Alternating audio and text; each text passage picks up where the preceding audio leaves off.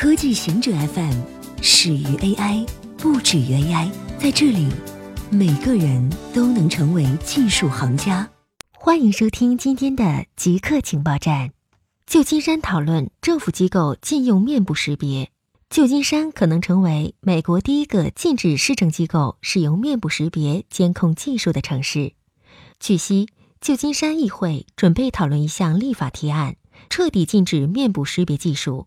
这项提案不仅禁止面部识别，而且要求新监控技术必须获得议会批准。议会必须发现新技术的益处超过了其代价，公民权利得到保护，不会区别对待不同社群。面部识别技术在美国引发了隐私方面的担忧，但这一技术在国内早已全面推广。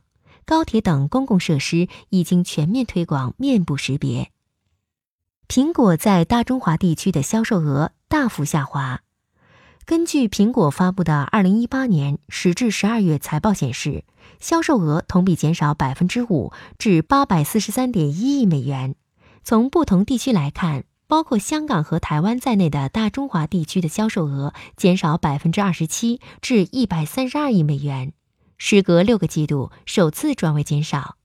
美国、欧洲和日本等地区的销售额同比增加百分之一，至七百一十一亿美元。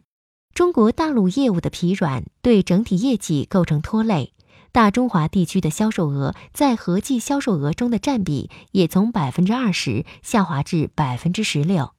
苹果方面表示，将下调部分海外市场 iPhone 售价，而在此之前，苹果只降过一次 iPhone 售价，那是在2007年 iPhone 推出后不久。在苹果调降对截至十二月季度的营收预估后，苹果在中国的经销商已从本月稍早开始下调 iPhone 售价。北京推行个人诚信分，近期。北京公布了关于加强城市精细化管理工作的意见，将探索推行个人诚信分工程，推动信用信息在市场准入、公共服务、求职创业等领域的应用，对诚信行为加大激励，在教育、就业、创业、社会保障等领域为守信者提供重点支持和优先便利，同时加大失信行为惩戒，鼓励引导企事业单位。社会组织对失信主体采取差别化服务。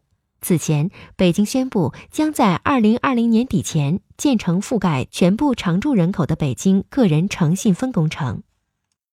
中国计划今年完成超过三十次发射。中国计划今年完成超过三十次发射，其中包括再次发射重型火箭长征五号。长征五号在二零一七年遭遇了发射失败。长征五号运载火箭是中国现役运载能力最大的火箭，将负担空间站建设、探月工程以及深空探测等重大工程发射任务。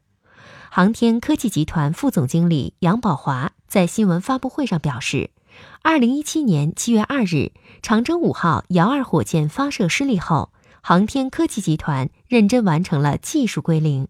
并在二零一八年全年开展了后续质量工作，目前总体进展较好，还有一些局部工作有待完成。据他介绍，长征五号遥三火箭计划在七月中下旬完成复飞。如果任务顺利完成，嫦娥五号任务将在年底由长征五号遥四火箭实施发射，而这次探月任务也将实现首次月球采样返回。无需接收设备，激光就能直接向人耳传输音频信息。日前，研究人员演示了激光可以在没有任何接收设备的情况下，直接向人的耳朵传输声音信息。这种发送高度、针对性音频信号的技术，可用于在嘈杂的环境中进行通信，或向个人警告随机抢手等危险情况。需要强调的是。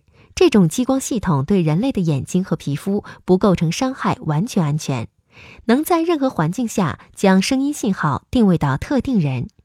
这项研究利用了空气中水蒸气吸收光创造声音的工作原理。由于空气中总有水蒸气，因此在干燥的环境仍然能使用。以上就是今天所有的情报内容。本期节目就到这里，固定时间，固定地点。小顾和您下期见。